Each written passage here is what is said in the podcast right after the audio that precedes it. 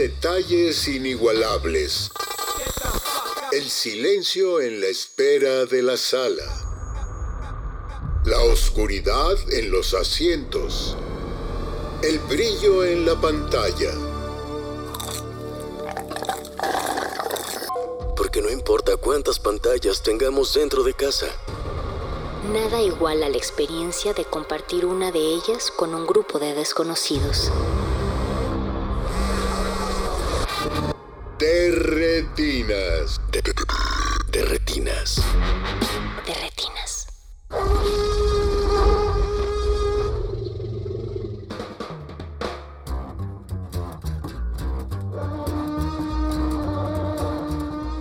Bienvenidos a su cabina cinematográfica, esto es de Retinas, mi nombre es Rafael Paz y vamos a estar hablando de cine hasta las 10 de la noche o hasta que los comerciales gubernamentales lo permitan.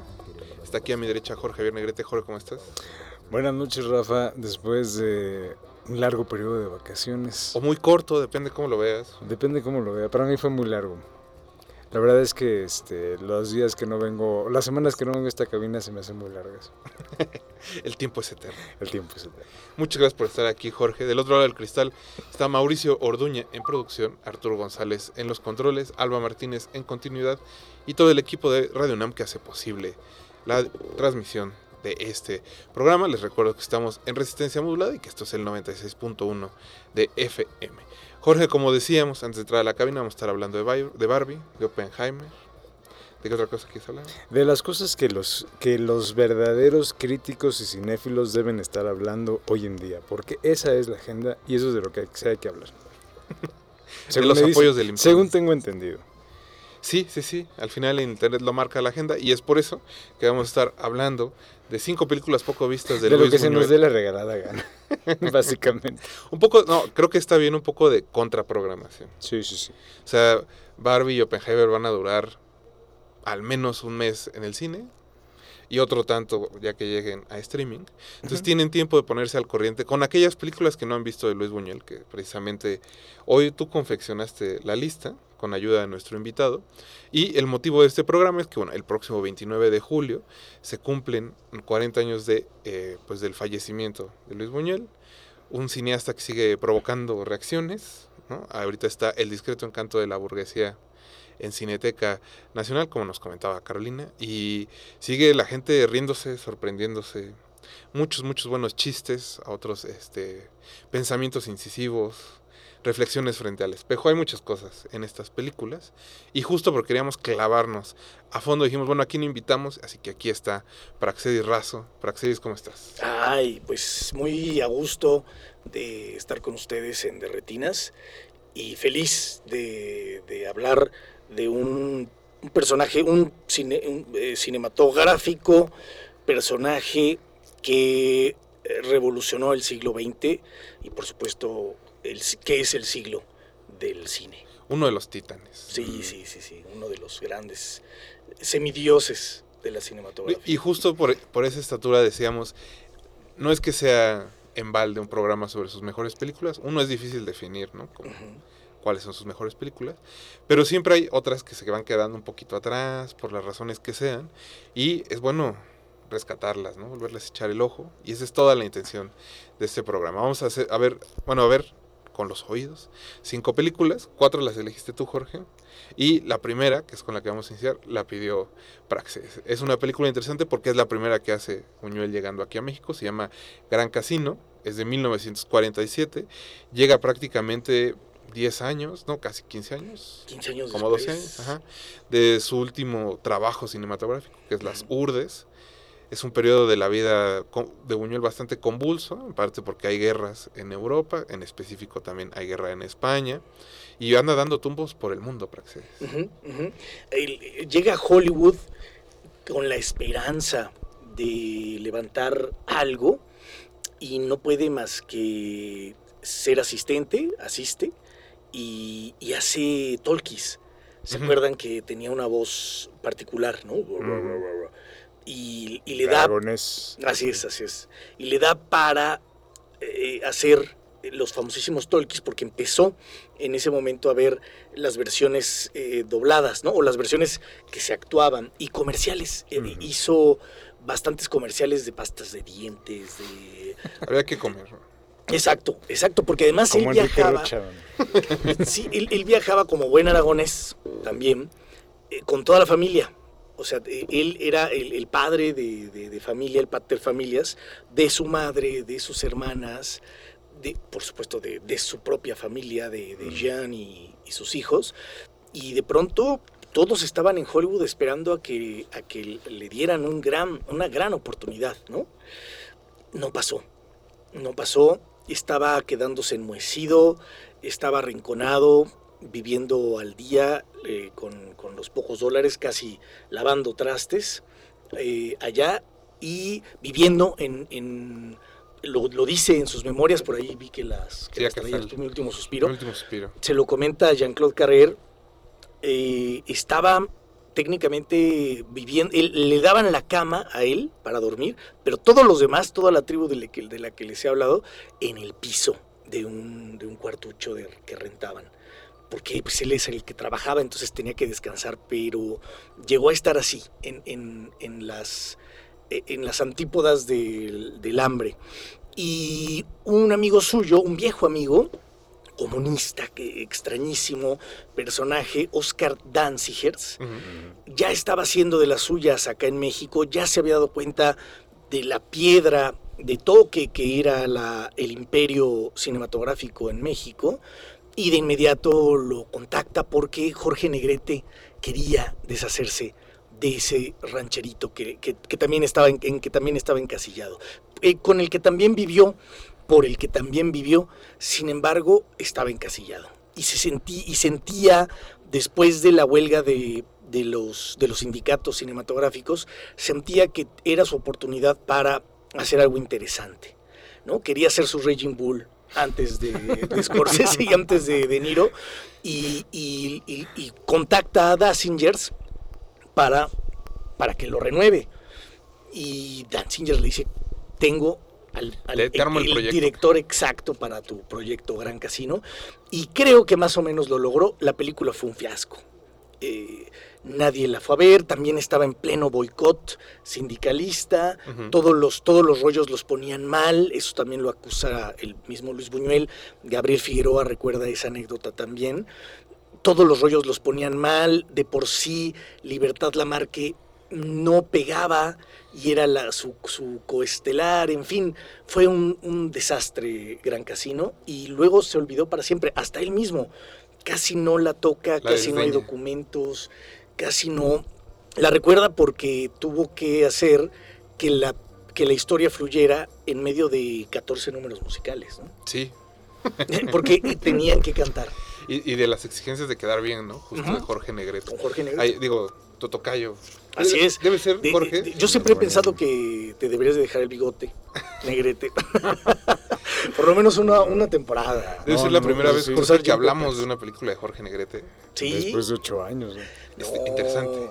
Así es el destino. Así es el destino. Pero bueno, a lo que iba es que Y curiosamente de un fracaso de Jorge Sí, Negrete. un fracasazo. Para aquellos que no hayan visto la película, es sobre un campo pe- petrolífico, que si no me equivoco está en Matamoros. Sí, sí, sí. Más o menos está ambientada en Matamoros la película, en el que una compañía internacional, nunca se especifica de No. qué país es. Pero el, el- el- el dueño es argentino. Ajá, es como Argentina. Y pues eh, más básicamente están exprimiendo a los dueños del campo petrolífico porque se quieren apoderar de él. Por ahí hay un asesinato, empieza un como un thriller por descubrir qué está pasando alrededor de los campos, en el que se involucra Jorge Negrete porque es el hombre más bragado de Matamoros en ese momento, Así es. y él decide resolver el caso, ¿no? sí. Llega al mismo tiempo Libertad Lamarque, que es la hija, La la, hermana. hermana del dueño, Del que está desaparecido. hay una confusión, termina odiando un poco a Jorge Negrete y eventualmente, como dictan las reglas, eh, pues terminarán ¿no? dándose un abrazo y un beso. Y, y como dictan las reglas del melodrama, que, que vino a dinamitar Luis Buñuel. Sí, así, de- de- en el final de Gran Casino, en ese sentido, no me dejarán mentir ustedes, eh, es, es exactamente la, la exposición de lo que acabo de, de mencionar.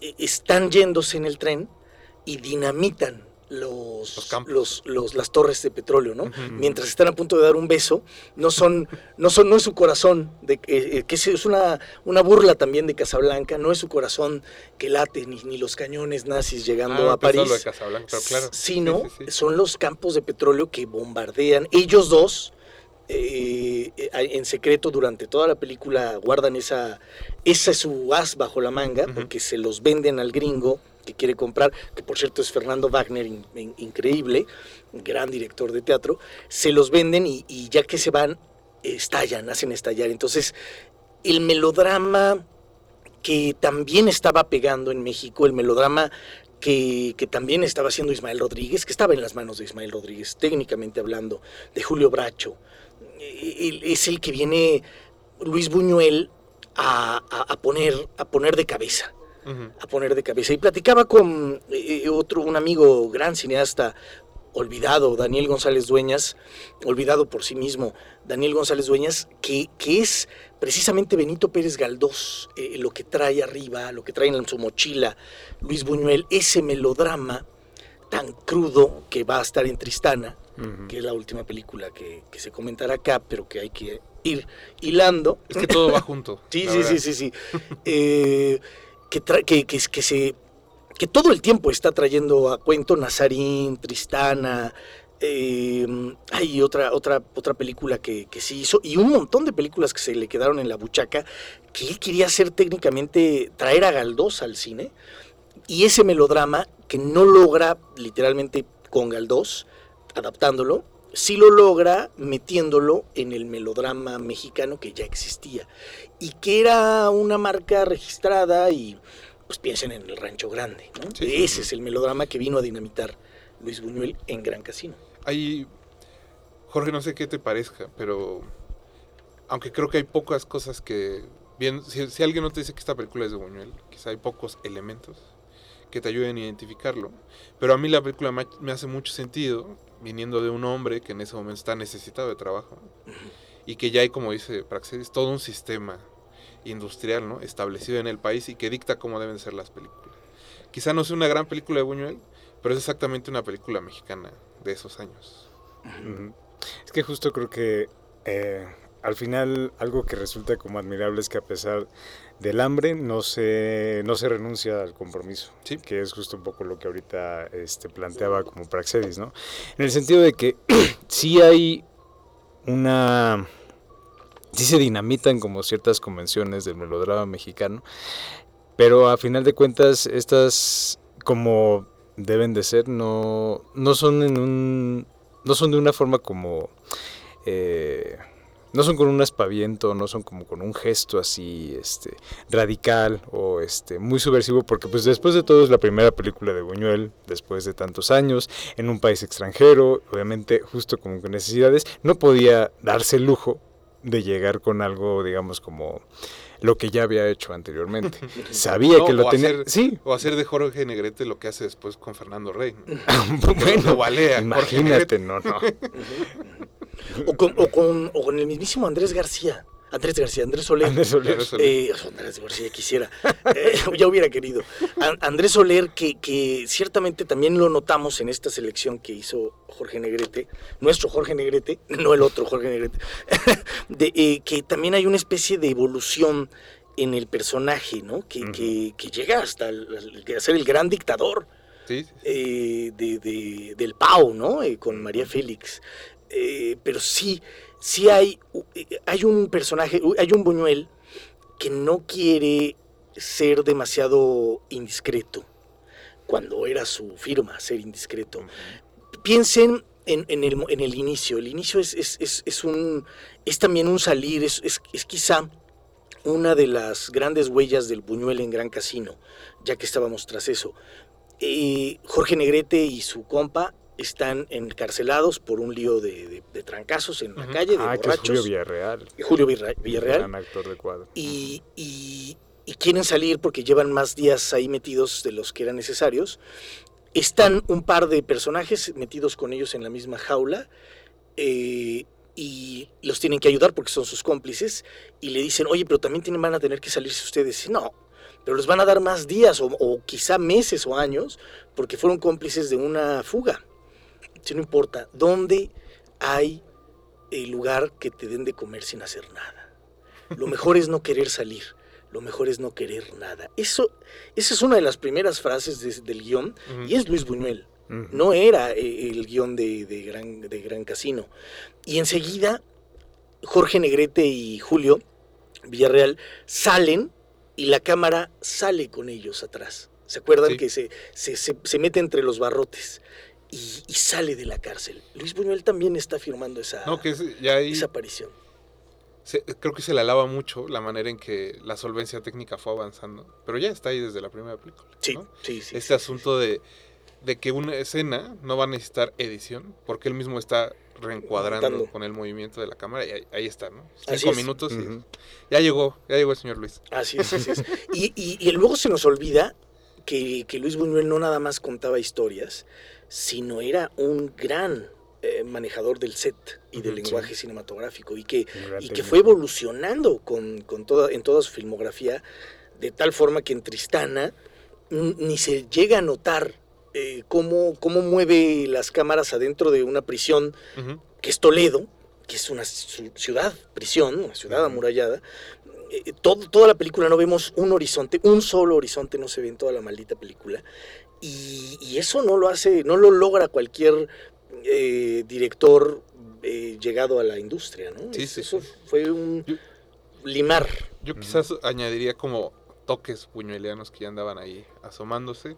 Uno, el, el que él mismo dice en Mi último suspiro del palo, que se están besando Libertad Lamarque y Jorge Negrete y alguien mete un palo al petróleo. Y el otro de, de cuando no Años, años sucede- antes de Garganta Profunda. Y el otro que cuando no sucede el asesinato de Jorge Negrete, que los del camión que lo van a recoger dicen, ay, pues mejor que no haya muertito hoy, ¿no? Así como de manera muy, muy... Socarrona. Socarrona. Sí, esta noche. ¿no? Sí, sí. Eh, Hay, hay otro, hay otro dato que luego mencionará con Pérez, Turre- no, con Pérez Turrent y José de la Colina, Ajá. Eh, que es, ¿te acuerdas que Jorge Negrete le da trancazos a, a- al, al que lo va a matar en el cuarto de Libertad Lamarque, que es también otro gran actor de cuadro, de- el, el villano de- del Tesoro de la Sierra Madre?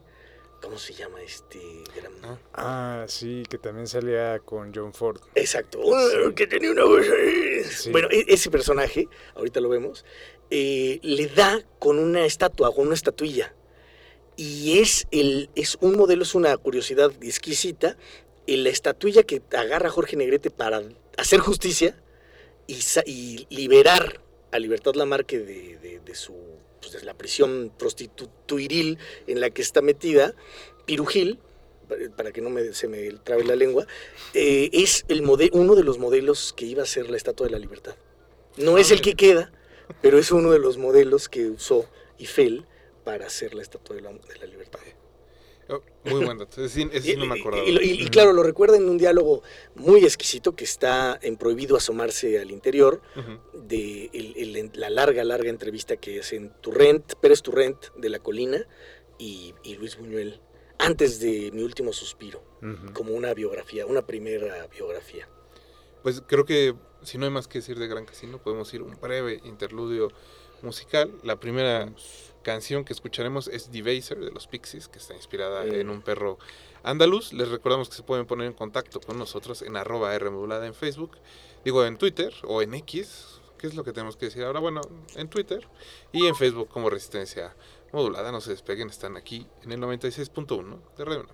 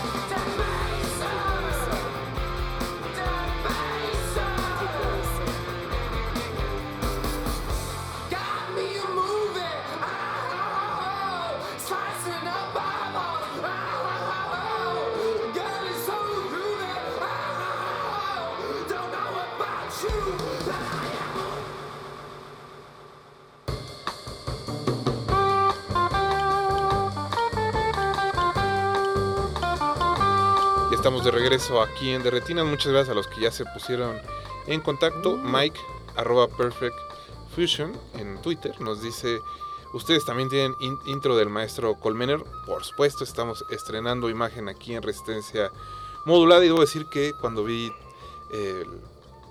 el iba a decir el libro de la selva, El Rey León, nunca pensé que la voz de Pumba fuera alguna vez este, Tu marca.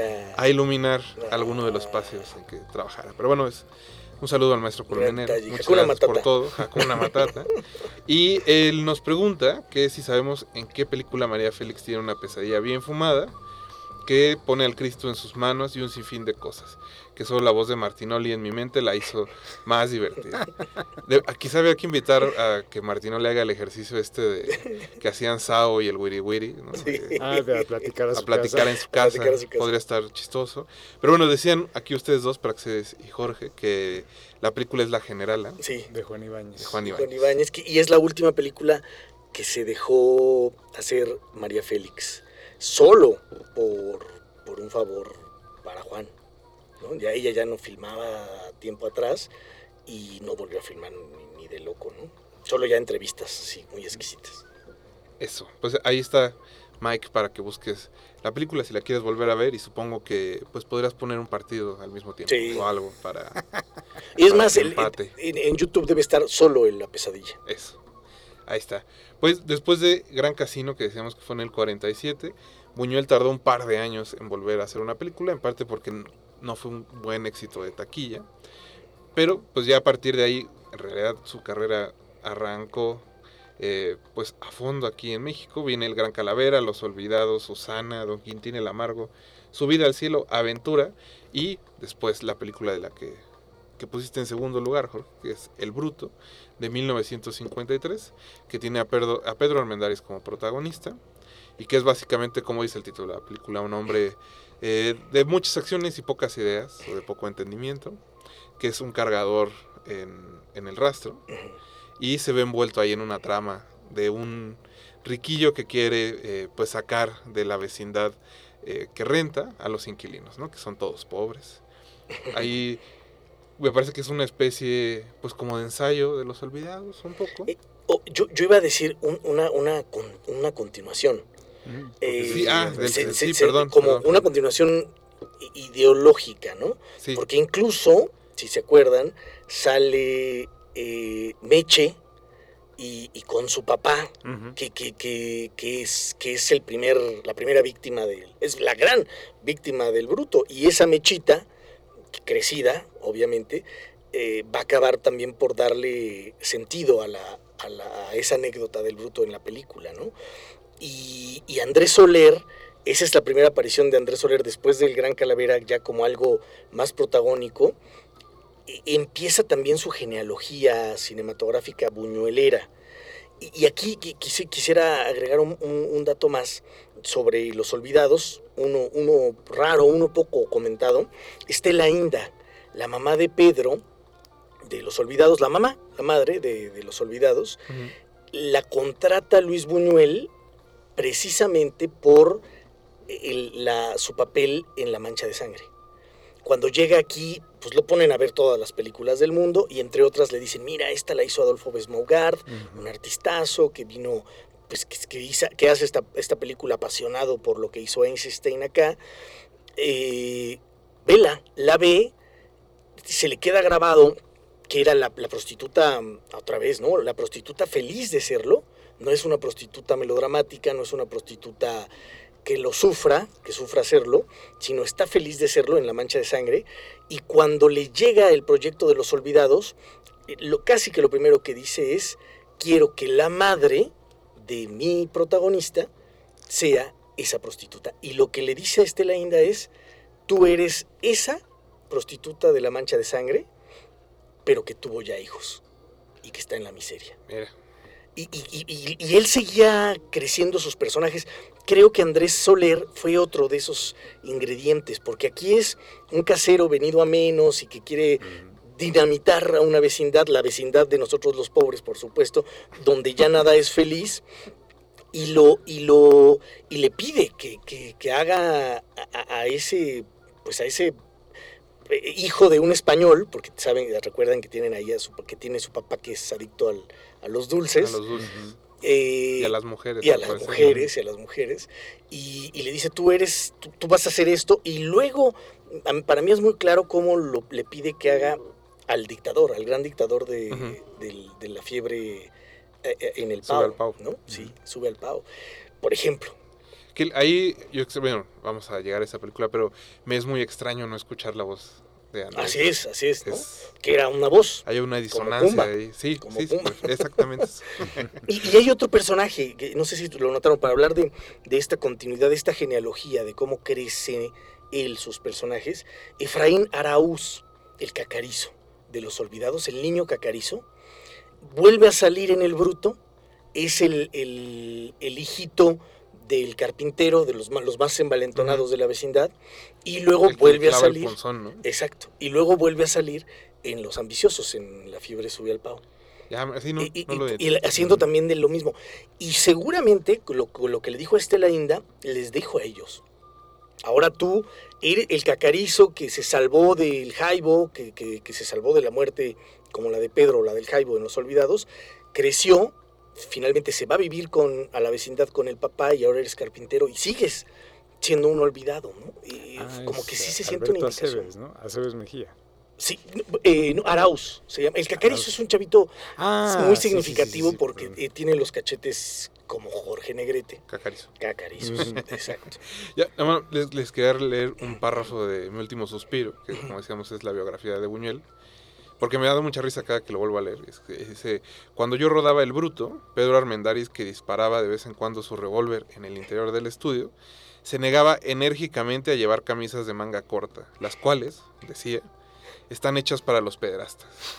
Yo le veía aterrorizado ante la idea de que pudiera tomársele por pederasta. Y, y cuenta después Buñuel que pidió Pedro Armendáriz que cambiaran lo que le clavaban, porque sea como un puñal en la espalda, van a decir que soy un hombre afeminado. Entonces, bueno, un saludo a la familia Armendáriz. Claro, claro, claro. No, pues eh, finalmente Pedro Armendáriz, que llegó a ser Zeus, Sí, sí, sí. Zeus y, y- y el villano. Bueno, un villano amigo de James Bond, ¿no? Sí, en- de- no, sí es el que lo ayuda. Es, de, un- es un de Rusia amigo, con amor. un Pumba, Sí, sí, un sí. Pumba. Aquí, Jorge, aquí hay una de mis escenas, no sé si decirlo eróticas favoritas de Buñuel, pero que rayan ahí en lo erótico, que es cuando Katy Jurado va a ver al bruto y se les quema el bistec. O sea, Bueno, y así, dicho así, es muy erótico. es que, no, pero la idea se vuelve a repetir porque después va la, la chica de la vecindad, no recuerdo cuál es su Pues la nombre. mechita, este, este mechita. que decimos que Y el alimento cambia y ya no se quema. ya no se quema. Entonces es como, es- eso es una de esas ideas que quizá nada más son para chingar básicamente, Sí, sí creo, sí creo. para que queden rebotando ahí. Y, otro, otro rasgo del Buñuel trabajador del cine. El, el- contrata a Gunther Gerso, ese gran, gran diseñador de interiores del cine mexicano, del teatro mexicano, en los años 40, 50. eh, lo contrata y, y le dice, quiero que uses lo que ya está, por cierto, en los estudios Tepeyac, Ujú. lo que ya está y lo desmanteles. O sea, no quiero que, que construyas nada, sino que al contrario desmanteles. Y lo que acaba desmantelando es ustedes los ricos. Es- está muy, muy significativo Sí, sí, sí. que, que esa vecindad que sí derriban en la película del Bruto sea parte del proyecto de Ismael que tanto, que, que hoy sigue dando mucho de qué hablar, ¿no? Ustedes los ricos con Pedro Infante. Una y otra vez. Una y otra y no otra deja vez. de ir. Se de traían un round, ¿eh? Eh, Ismael y, y Luis. Quién sabe qué tan consciente era en realidad. Pero Sí, sí, sí. parece que al menos Buñuel en, ese, en esa forma sarcástica de vivir seguramente lo tenía presente. Y, y- y llegó un momento en que Ismael lo cuenta en sus memorias, eh, que, que- que Luis Buñuel era un- pues, el director mejor pagado de México. Ya cuando eh, se lanza al estrellato, cuando vuelve a ser, cuando vuelve a retomar su gran nombre internacional, era el único director que cobraba eh, el dineral que cobraba. Mientras que Ismael Rodríguez cobraba mucho dinero, pero porque en realidad hacía también las películas, las producía, las sonideaba, las montaba, o sea, era, era una empresa, mientras que Luis Buñuel era él solo, ¿no? Era la firma. Sí, Y- claro. Y, y sí, sí lo dice Ismael en sus memorias, que nunca le quedó, nunca le vino bien que así fuera. Pues, Jorge, ¿qué más ves ahí En en el el, bruto. Mucha Ya es carne, una película, bueno, carne, además de la mucha carne, Creo que es una película, digamos, como ya más madura en el sentido de que es como su octava película que hace aquí en el país. Y como la décima, doceava, décimo segunda en general, ¿no? Pues creo que la pulcritud estuvo básicamente como desde la desde el principio, cuando a lo mejor tiene que trabajar ya como con un modelo preestablecido, sobre todo ya con el modelo mexicano que ya parece entonces, obviamente cuando llega ya es una industria que está muy muy consolidada y en la cual encuentra justamente como una forma de trabajar con ingenio, con malicia, con mucha picardía eh, e insertar justo como estas, estas ideas visuales y sobre todo como dentro del lenguaje como cinematográfico mexicano que se maneja mucho como en planos medios, Buñuel sí, como decían este hace rato, ¿no? Este hace justo la- hace justo un trabajo de montaje en el, en los movimientos de cámara, en los cambios y sobre todo haciendo uso como de este del zoom y hace como algunas tomas cerradas justo como esta parte como de la carne, los diálogos fuera de cuadro, que justo cuando está la escena de la carne quemada, Pedro Armendáriz y Katy Jurado siguen hablando. Sí, Son como ese tipo de anomalías que justamente como que de repente dislocan al espectador de cine mexicano clásico, ¿no? Que de repente, es, que, es que esto no, no lo hace un director. A pesar de que Ismael Rodríguez también es un gran, este, un gran, eh, ¿cómo podríamos llamarlo? Un gran Sí. formalista en el sentido de que tiene también un ingenio visual Y muy, muy agudo. Sí, o sea, por ejemplo, ve una película como Los Tres García y muchos chistes visuales se adelantan al mismo este, Jerry Lewis o los hermanos Zucker. Eh, obviamente Buñuel también ya estaba haciendo un poco eso, pero no digamos como, como un signo de puntuación, sino justo como una, como una ruptura dentro de los planteamientos. Y digo, a final de cuentas lo que me llama mucho la atención y sobre todo como en la selección de las películas que se, este, que se hizo, tiene que ver mucho con esta pulcritud ujú. Y con esta forma de ser tan prolijo al momento de filmar. Sí que digamos, aún en sus peores momentos, entre comillas, obviamente, hay, hay un hay un director de, de que en que todo momento está tratando de proyectar ideas en las imágenes. Es que creo que los, los cineastas más subversivos son los que escriben derechito y sobre el margen. Él, él era famoso por, por nunca gastar una, un día más de las semanas que le daban de... Como. Clint Eastwood, man, así Sí, con esa misma pulcritud. Y era, un, era, era asombrosa su, su manera de, de- de tener ese, ese continuismo que, que volviendo a hacer el tráiler de la última película de Tristana, de la que vamos a hablar ahora, es una maravilla. Eh, todo, todos los recursos que se vuelven a repetir a lo largo de la película y que obviamente él filmó, bueno, evidente, no, no digo obviamente que tenga yo el documento, pero evidentemente podemos pensar que filmó el inicio y el final de la película el- el- al mismo ratito, ¿no? Por, el, el- el- el caso del merenguero, ¿no? Del, del barquillero. Del barquillero. Es- era, era excepcional en ese sentido. Y un, una- un rasgo más que, que he destacado a lo largo de muchos, muchos años que vengo estudiando la, la fórmula secreta, es que eh, creo que el matancero de la fórmula secreta proviene del bruto de Luis Buñuel. Ya saben, esa secuencia enorme, ¿no? De, la, de la res que es sacrificada. eh, ese símbolo, ¿por qué debe ser matancero? ¿Por qué debe ser la carne? ¿Por qué debe ser de res? Eh, Gámez estaba frente a una cinefilia sin igual y entre otros recursos acudió a una película poco conocida, poco comentada, probablemente muy que le fue bien y ya, nada más en la taquilla, no fue un taquillazo, como El Bruto, a- para citar a Luis Buñuel. No iba a citar El Perro Andaluz, no iba a citar Los Olvidados, sino que se metió Eso es lo interesante. e- en la, en la carnicería del Bruto. Ahora Sí. que es la carnicería, esa es otra de las grandes escenas, porque están platicando Armendaris y Soler, y se la pasa diciendo Soler como, hay mucha sangre en el piso. Sí. O alguien grita, ahí va la sangre, ¿no? Es como que avientan el cubetazo. sí, sí.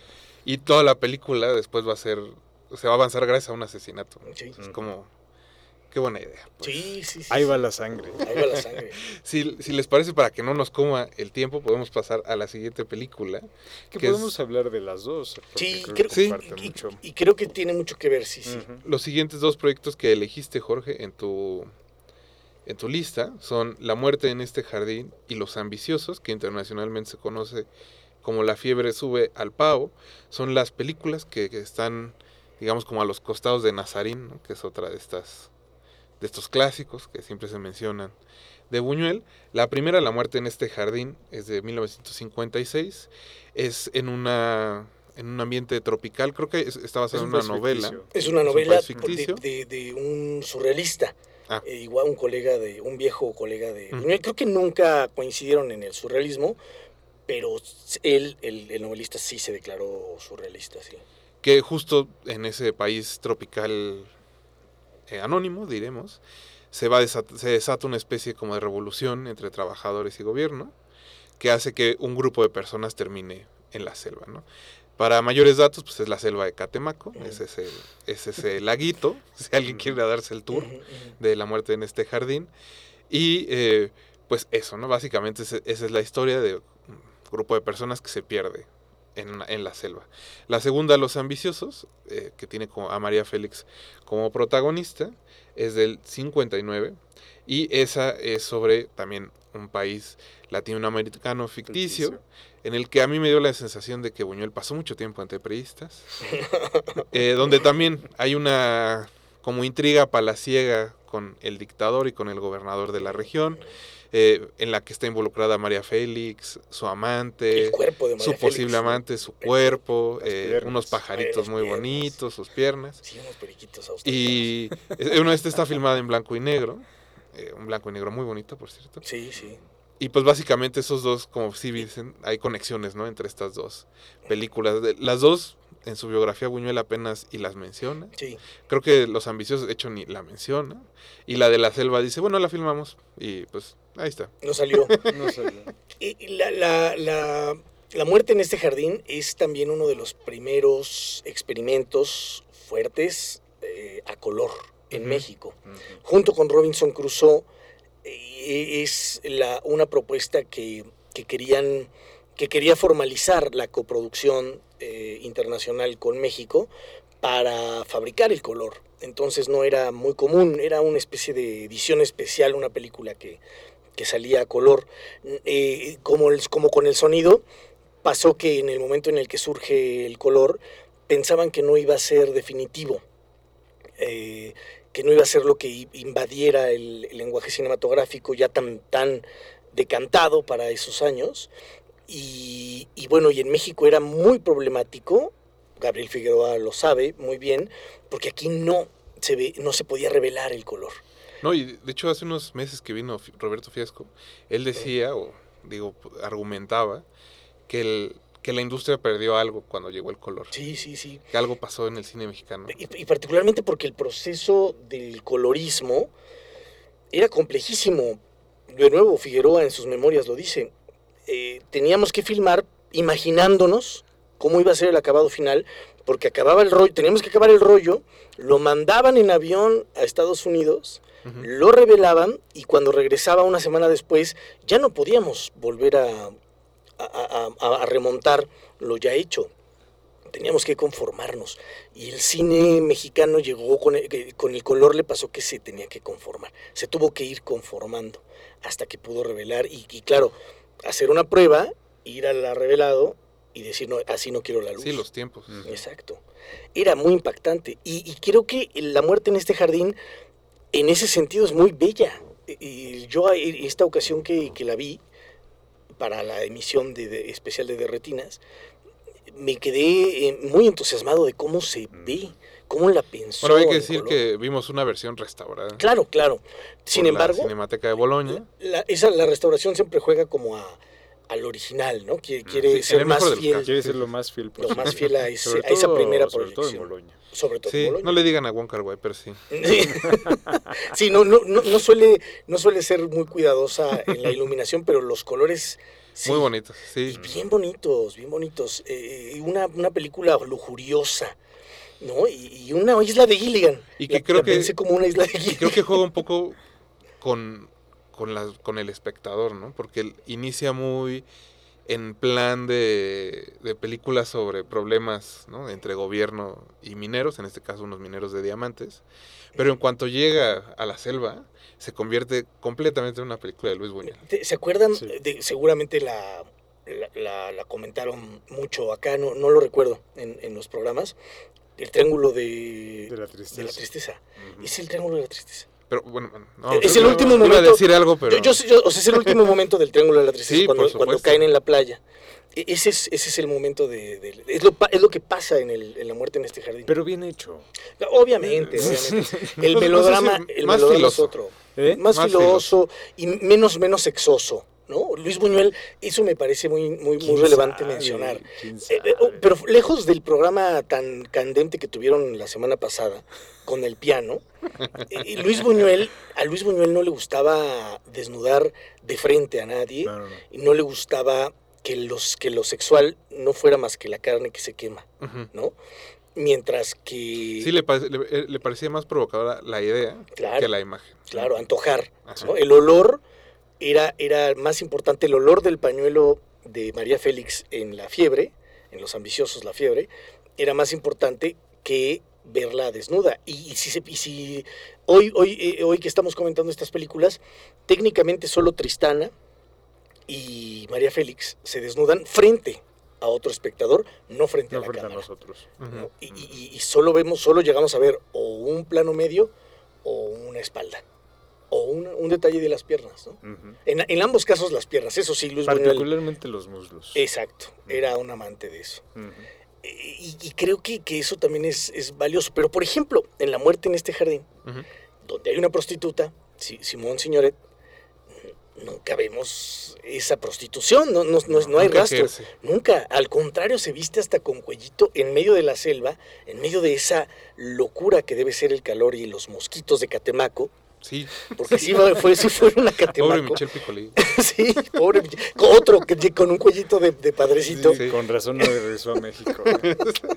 con no un cuellito culpo. de padrecito, que no recuerdo cómo se llama, eh, están metidos allá y la prostituta nunca se desnuda. Es más, se viste, se viste de gala eh, para, para su Para el muerte. final. Sí, Sí, lo que sí. hace es trabajar traicionando gente nada más. Es que es un, al final es como, o sea, su negocio funciona en varias pistas, ¿no? Sí. Ese sería como el asunto. Y muchas veces la muda, no, no recuerdo cómo se llama la actriz, pero la muda que sale Las- en la película, Sí, termina por vestirse de manera, digamos, como más, más ligera. sí, más ligera, más, más, más, adecuada para el clima donde Para el está. clima de la jungla, sí, sí, sí. Sí, porque la otra parece como que está en, en una novela eh, isabelina, ¿no? Sí, sí, sí. Y, y decíamos, digo, por cruzar al otro charco, al de los ambiciosos, eh, comentábamos Jorge y yo que nos vimos el fin de semana, que es, que es una buena demostración de la manera en que el cine industrial puede ser muy bueno y la diferencia entre una película de autor. ¿no? Es una película bien llevada, que tiene todo lo que tiene que tener ¿no? una película normal, Intriga. en la que Buñuel no se asoma, pero creo que tampoco el proyecto era en ese sentido, ¿no? Leíamos un poco lo que escribe Benito Taibo en su libro de María Félix, y que básicamente María Félix quería Paco. una película, digo de Paco. Como Jorge Negrete. pero un saludo a Benito, Casino. una Sí, disculpa sí, ahí por la su- confusión, su sí, papá, su papá. por su papá, y que María Félix quería una película de prestigio, que le consiguiera prestigio internacional, y dijo, bueno, Buñuel, este actor, este otro, habla La- la en otro sí. idioma, y pues resulta que no, que no pega. No Pero aún así me parece una película eficiente, eficaz. Y, y particularmente a- a la fiebre le pasó que se le muere el, el, prota- el- el hombre, el coestelar, eh, Ah. el actor francés, ¿cómo se llama? Jean March- Sylvain. eh. Eh, se muere acabando la, la- la película, tiene, y es famoso porque llega a Francia con un malestar que, que todos pensaban que, que, que, lo había Adquirido. retomado en Catemaco, eh, un brujo, ¿no? Le había hecho algo, y no, eh, pues él tenía un, un tema cronológico, Agüita de calzón. Exacto. Y llegó a, a Francia a morirse. Y entonces la película fue opacada pues, por la muerte Ah, del galán. Sí, Que favor. además es un héroe trágico, si lo, Sí, eh, que- porque además es, es un tipo que quiere hacer el bien desde donde no se puede hacer el bien. no, y que termina por ser el único que comprende y ama totalmente a María Félix. Así es. Y, y- y que, la, y que la cuida, ¿no? O sea, Sí. que, que, el- que la procura, mientras que María Félix, pues como siempre, era una fiera. En, en esa película no deja de serlo y su muerte es elocuente eh, al respecto, ¿no? Acaba el- siendo el bistec quemado. Sí, Eh, por con- no pararse en cierto, con- paran- eh, manejando al volante Miguel Inclán, Sí. por no pararse en un retén militar. Decía este nuestra conocida, Amira, eh, ay, olvidé el apellido, Amira, Amira este, Ortiz. Amira Ortiz, que le parece más que es una película de Gabaldón que de Buñuel. Mm, qué complicado. ¿Qué piensas, Praxis?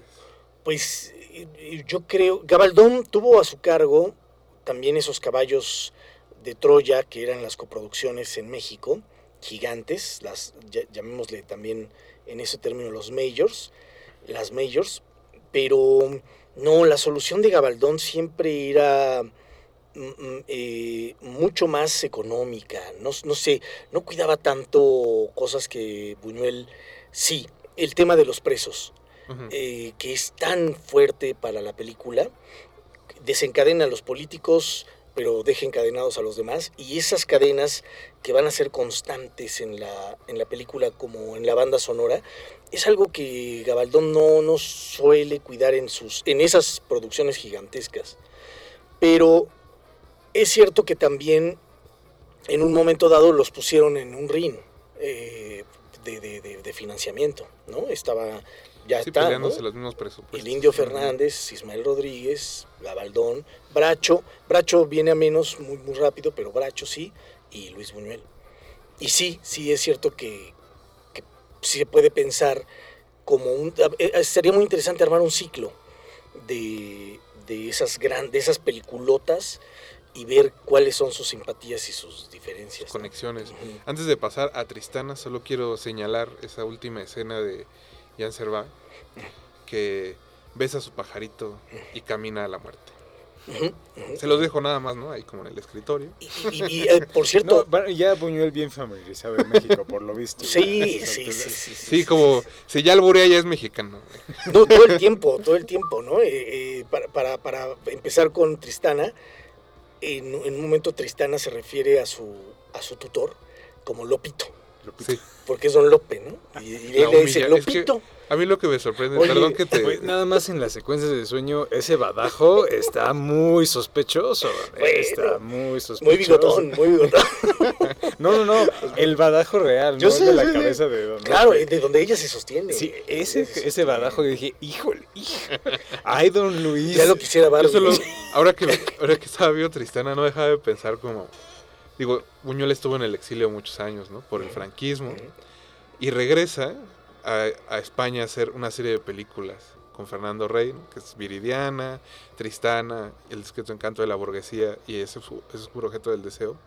Y que básicamente regresa a humillar a uno de los grandes actores del franquismo, que es Fernando Rey. Es. Y que Fernando Rey se presta a la Mm, humillación, ¿no? Es como, como un jugador muy, Ujú. muy puesto al Y- y- asunto. Y, y también en, en el, en, en lo que estaba diciéndoles de la genealogía, o sea, él, si se fijan en todas estas películas que acabas de mencionar, sí va evolucionando o va cambiando en el mismo personaje. El, el, el Viridiana y Tristana son dos hermanas, Sí, ¿no? Son dos, son, son siamesas. Eh, Como, la, como las dos conchitas. Así es, así es, así es. Están ahí, están ahí y, y haciendo la misma, el, el mismo juego. Ujú. Y Fernando Rey es el único que sí cambia. Eh, en Viridiana es un poco más simbólico, mientras que Tristana pues, es, es- es la- el materialismo total, ¿no? Eh, abajo el trabajo, dice en un momento dado, y, y dice, estoy, eh, que me que valga Dios que no he trabajado en mi vida. ¿no? No, y está muy orgulloso. Me parece fuertísimo este asunto de que en su vida pública sea un hombre de ideas, ¿no? como muy recto, muy Claro. correcto, que habla de honor, y a puertas cerradas voy a hacer lo que se me antoje. Qué, qué exquisitez de película. Sí, sí, sí, sí. Muy, y bueno, muy- el, el- el regreso de Buñuel qué bueno que lo mencionas así también. E- e- Él decide no dejar eh, cuero en su, a su vuelta a Europa, particularmente a España. Viridiana la desacraliza, desacraliza por completo España y, y- llega otra vez a Toledo, que es su ciudad, es la ciudad de- del desmadre de su vida, donde De la fue academia. joven Con, con Dalí, García con García Lorca, con, ay, con el que escribe Larrea, eh, con- con- eh, fue su juventud. Y vuelve a, a Toledo para hacer a Tristana eh, una especie de testamento de esa España que le tocó vivir, porque sí está siempre la política de telón de fondo, en Tristana todo el tiempo está, está pasando, Sí, ya viene la República. así es, así está pasando la era napoleónica, y, y es muy, muy significativo cómo maltrata a, por supuesto, a Tristana y por supuesto a- al tutor, ¿no? A Lopito. No, y este como, digo, se me está acabando el tiempo, pero este como cambio de papel, ¿no? que la primera parte de la película hasta que Tristana pierde la pierna, disculpen el spoiler, eh, ella es la víctima, entre comillas. Bueno, no, sí, es, ella es la víctima. Y para la segunda, ella se vuelve el yugo de Fernando Rey. Sí, sí, sí. Hasta que lo hasta que lo humilla y lo ve muerto, no está contenta. Una referencia de, de Polanski en, en Luna Amarga. El- el- Mm. de inmediato la, la- la dice, claro, yo, mi Luna Amarga es Tristana. Sí. Este, solo podía ser así. Sí. Algo más, Jorge, sobre Tristana. Pues mm, yo nada más, justo como estas últimas tres películas que son de alguna u otra forma como adaptaciones literarias, lo que me llama la atención es como de repente es como tienes a Buñuel frente a tres libros, ¿no? La muerte en este jardín, que es un libro que se vuelve valioso por el subrayado. La fiebre sube al pau, que es un libro que cobra, que cobra mucho sentido porque pues justamente como que nada más lo lee y no hay aparentemente ningún tipo de subrayado más que una notita Ujú. pica, este, picaron por al ahí. final. Y Galdos, que es justamente un libro que únicamente se lee y tal como se lee, se filma. Entonces creo que lo que me interesaba mucho justo como en esa, en esa trilogía literaria era como la forma en la que Buñuel se acerca este, a, las, a las adaptaciones literarias y que no solamente existe una forma justamente como de, de aproximarse, sino que hay muchas diferentes, pero todas con la misma, como decía al principio, ¿no? Con la misma, con la misma pulcritud, pero sí también como comentaba Praxedis, la, es evidente el respeto que siente y la admiración por, por Galdós que este, se nota en cada cuadro de Tristán. sí. Que el, el hecho de respetar la amargura de la página y del texto a la pantalla es, es una proeza. Sí. So- solo cerrar con que me dio mucho, mucho pechito ver eh, a ese socialista interpretado por Fernando Rey, que cierra su vida cenando con unos curas. Claro, y- y en el, que es la respuesta a la cena, el menage à trois de Viridiana, ¿no? Sí, Sí. sí, sí. Porque claro, algunos curas que remojan su merenguito en la leche. En la leche. Un merenguito muy, muy firme. Sí, sí. No, y que están discutiendo que uno de ellos dice, no hablemos de dinero porque va a creer que solo venimos Exacto. a sacarle dinero. Ser No, es- es- ¿cómo, ¿cómo se la pasó bien Luis Buñuel burlándose del, Del eclesiástico? De, ¿no? sí, sí, sí, de la de todos. De todos, de todos, de todos. Y, y- y bueno, yo solo agotaría para ya acabar, acabar. Tristana finalmente es lo que él quería que fuera el final de su obra. Él quería cerrar con Tristana. Resulta ser el principio del final. Ujú. Porque después de Tristana se Vienen todas la- las grandes, las grandes Sil- de Silverman. Y un nuevo aire de Luis Buñuel, ¿no? Es- murió trabajando, Como debe Qué bueno. ser. como debe Qué ser. bueno. Este, el diablo lo tenga en su gloria. El, el diablo lo tenga. en su. Pues nos vamos a tener que despedir. Como siempre se va muy Oh. rápido esta hora, más cuando hablamos de algo como las películas de Luis Buñuel. Algunas. Esperemos que, que este, las puedan conseguir. La mayoría está en DVD. Sugiero que vayan a la tiendita de la Cineteca, a Y- este, Vivir tu Cine, y ahí se las pueden Y conseguir. YouTube, luego. Y algunas están también en YouTube. Le- resultó que las cinco acaban de ser restauradas, entonces se pueden conseguir buenas copias.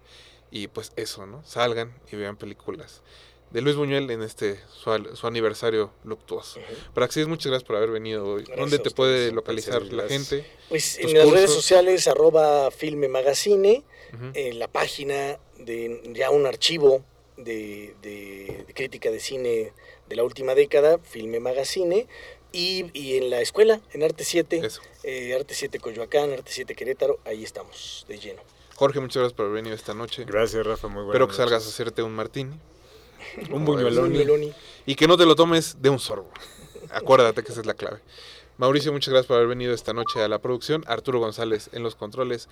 Alba Martínez en continuidad. Los vamos a dejar en compañía de Raquel Miserashi en Sálvense Ustedes. Mi nombre es Rafael Paz. Y recuerden que tenemos una cita para hablar de cine el próximo martes aquí en Derretinas.